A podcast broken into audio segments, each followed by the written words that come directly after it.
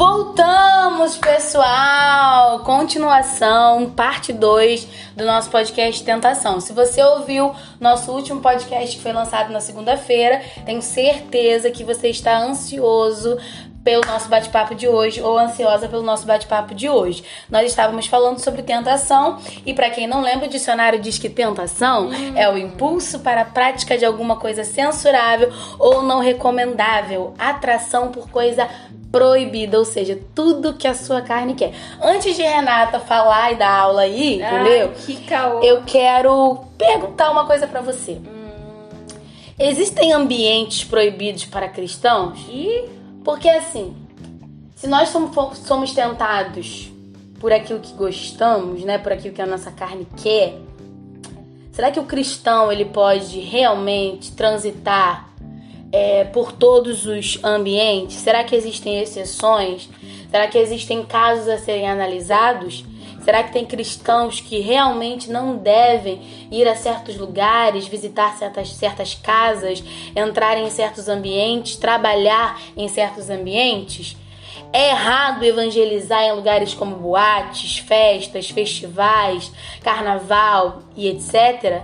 Porque assim, a gente tem visto é, muito esse assunto hoje em dia porque o ID, né, tá muito é, é, é falado, né, o envio, temos aí o, o, o, o, aquele festival Descende, que é um festival que na verdade é uma cerimônia de envio, que envia missionários, né, é, para os outros países, isso tudo é maravilhoso, é para a glória de Deus, mas aí eu quero te perguntar, na nossa realidade, de igrejas pequenas, igrejas simples, cidades pequenas, a realidade é outra.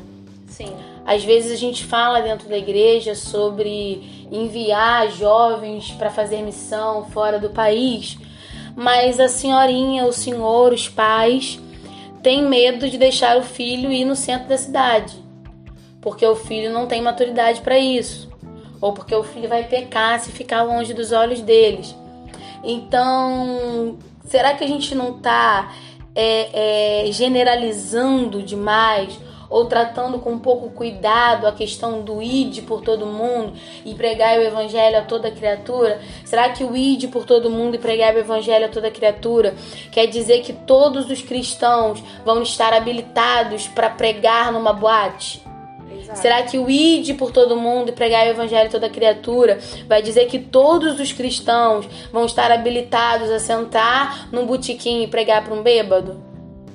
É, será que a gente não tem que pensar que existe todo um processo primeiro de santificação, de purificação, até que aquele pecado, até que aquele ato não te não te atraia mais? Né? Porque nós temos pessoas que a restauração é rápida, a restauração é instantânea. Uhum. Mas nós temos pessoas que é, demoram a se desapegar da vida de pecado, demoram a se desapegar dos vícios, demoram a se desapegar dos hábitos que cometiam antes de conhecer Jesus.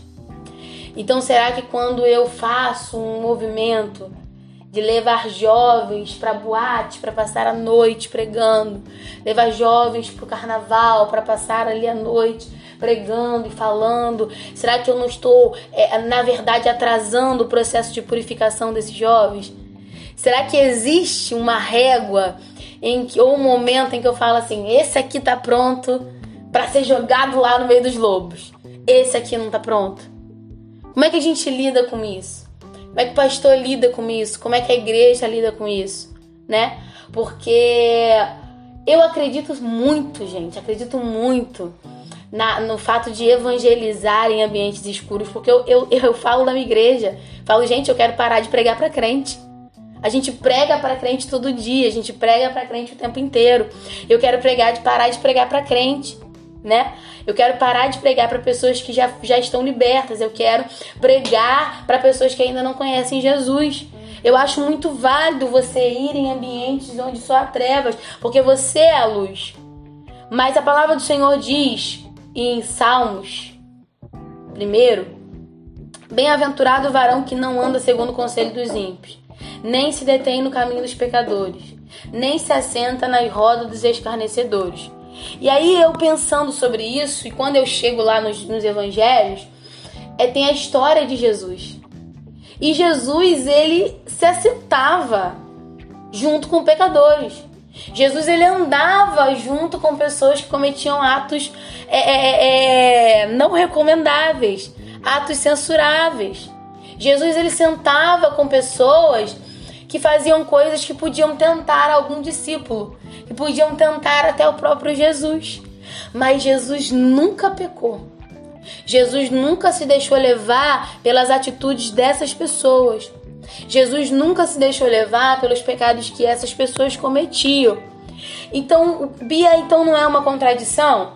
Não é para se assentar nas rodas dos escarnecedores, mas Jesus andava com pecadores, Jesus é, é, comia com pecadores. Jesus sabia quem ele era. Jesus tinha certeza de quem ele era. E quando eu tenho certeza de quem eu sou, e quando o meu espírito está mais alimentado do que a minha carne, eu não tenho medo de sair e pregar no meio da escuridão.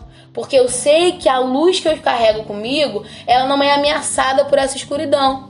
Mas quando eu não tenho identidade, quando eu não sei quem eu sou, quando eu não sei o que Deus colocou em mim, eu tenho medo de sair e, e entrar e, e, entrar no meio da escuridão, porque eu não tenho certeza se eu vou conseguir conseguir, conseguir continuar firme no meio dessa escuridão. É, é, é, é muito perigoso a gente dizer não todos os cristãos estão aptos a se assentar com pecadores e a pregar para eles. Mas às vezes eu estou assentado com pecadores, às vezes eu estou na mesa de pessoas pecadoras, mas o assunto que é falado não é o das pessoas pecadoras. Eu estou na casa de uma pessoa pecadora, mas quando eu estou naquela casa, o assunto não é de escárnio, o assunto não é de pecado, o assunto é voltado para aquilo que eu vivo. Porque eu tenho autoridade de Deus, porque você tem autoridade de Deus, porque Jesus tinha autoridade de Deus. Mas às vezes nós só conseguimos ser luz e ter autoridade de Deus e se manter firme contra o pecado dentro da igreja. Porque quando eu saio de dentro da igreja, eu não tenho autoridade. Quando eu saio de dentro da igreja, eu não tenho escudo contra a tentação. Então, aonde é que nós estamos precisando rever esse, esse conceito? Aonde é que nós estamos, o que é que nós estamos precisando conversar? O que é que nós estamos precisando rever na nossa vida para que nós consigamos para que nós consigamos evangelizar com eficácia, para que nós consigamos pregar o evangelho do jeito que ele deve ser pregado. Gente, esse foi o podcast do Palhaço.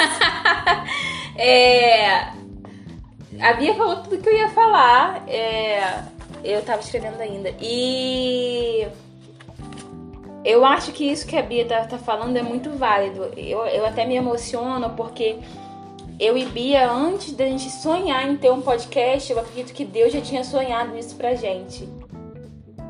É, e aí, a gente falava assim, Bia, mais pessoas precisam ouvir isso. Sim mais pessoas precisam ter conhecimento disso. Então, quando a gente toca em assuntos que ainda são feridas é, em muitas igrejas, eu, eu, vejo que realmente esse podcast não saiu da nossa mente, não saiu do nosso coração. Ele veio do coração do Senhor. Então, assim, glória a Deus, né? Já vou começar aqui dando glórias ao Senhor por esse podcast.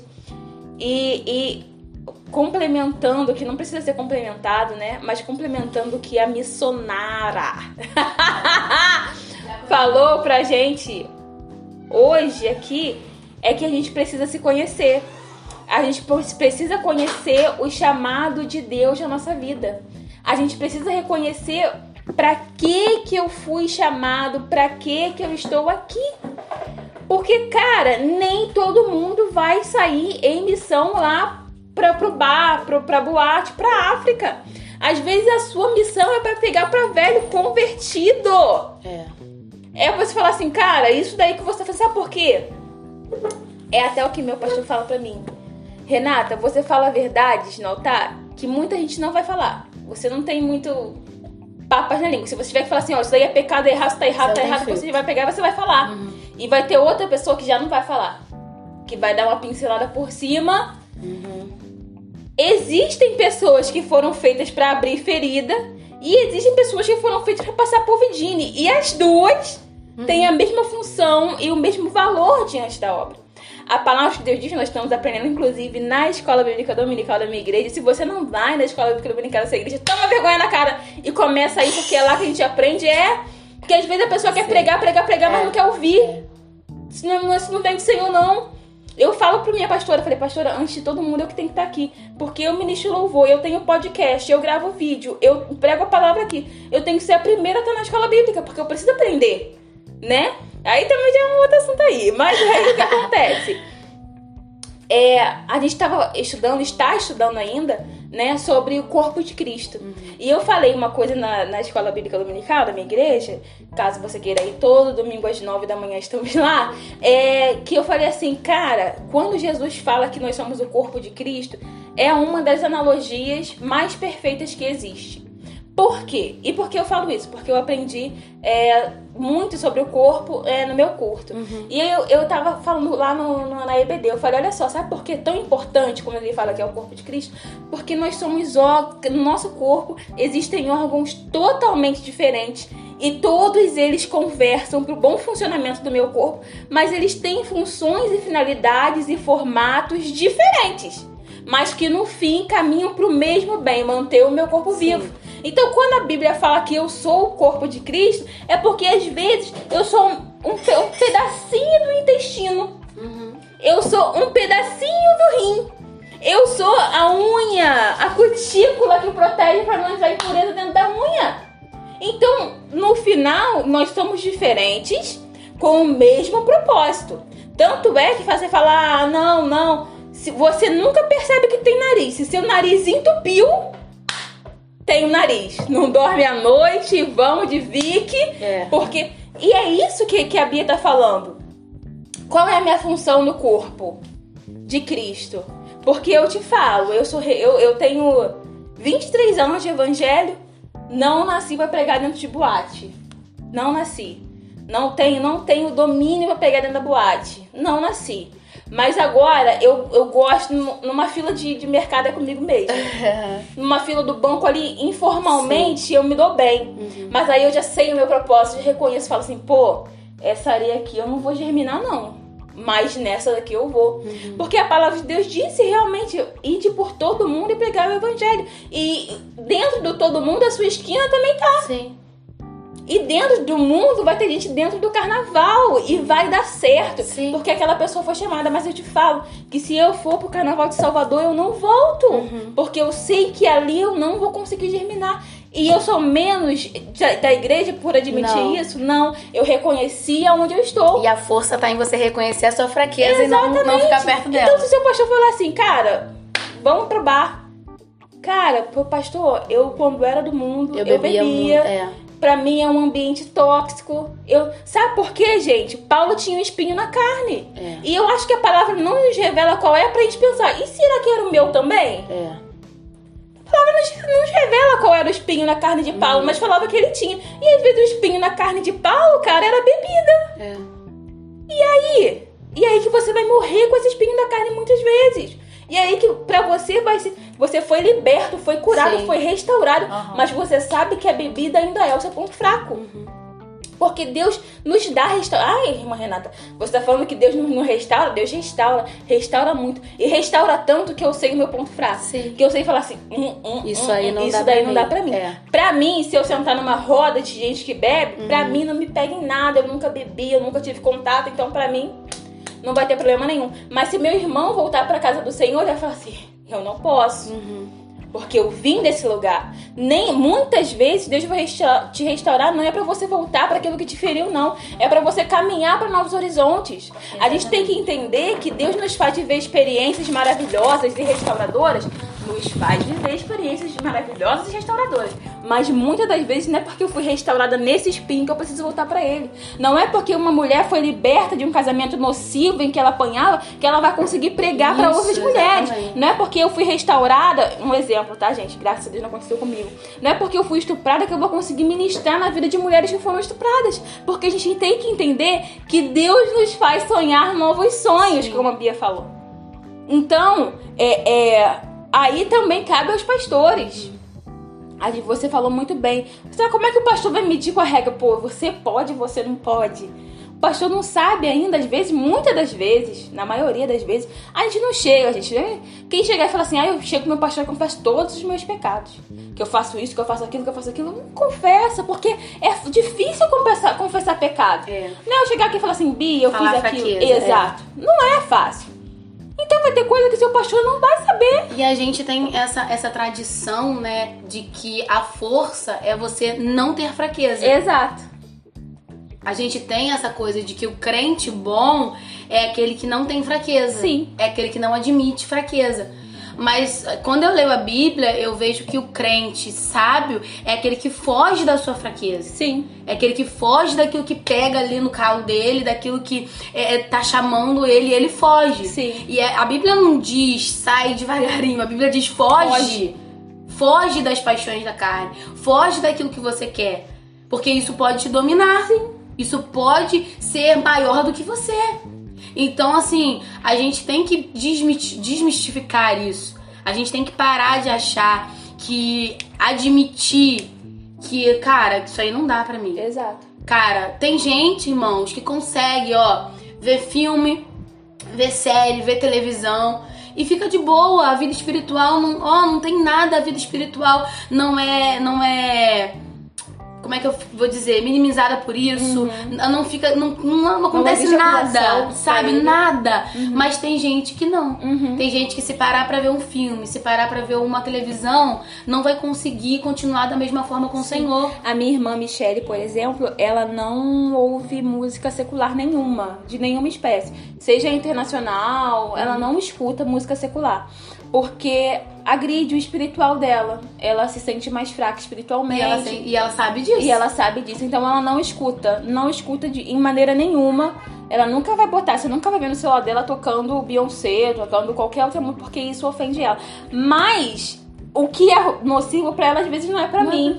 Se eu pegar e botar, ah, vou Shawn Mendes. Uh! Caraca, muito boa, porque eu vou pensar na musicalidade, eu vou ver, nossa, muito bom. Pô, me agregou, legal mas para ela é pesado. Então ela sabe que ela não pode Sim. ouvir. E aí é, a gente tem que ter. É, a cara, no final tudo volta pro mesmo ponto, que é ter relacionamento com Deus. Sim. Que é você falar assim, cara, Deus, isso daí pra mim não Exatamente. dá. E aí Deus fala assim, ó, não vai não. E você fala assim, realmente não vou. Realmente não dá pra mim. Então, assim, a gente pode pregar no carnaval, no... podemos, quem tem cacife pra dar lá o, o, o, a parte do corpo de Cristo que foi convocada para essa Sim. missão. Sim. Sabe? A parte do corpo de Cristo.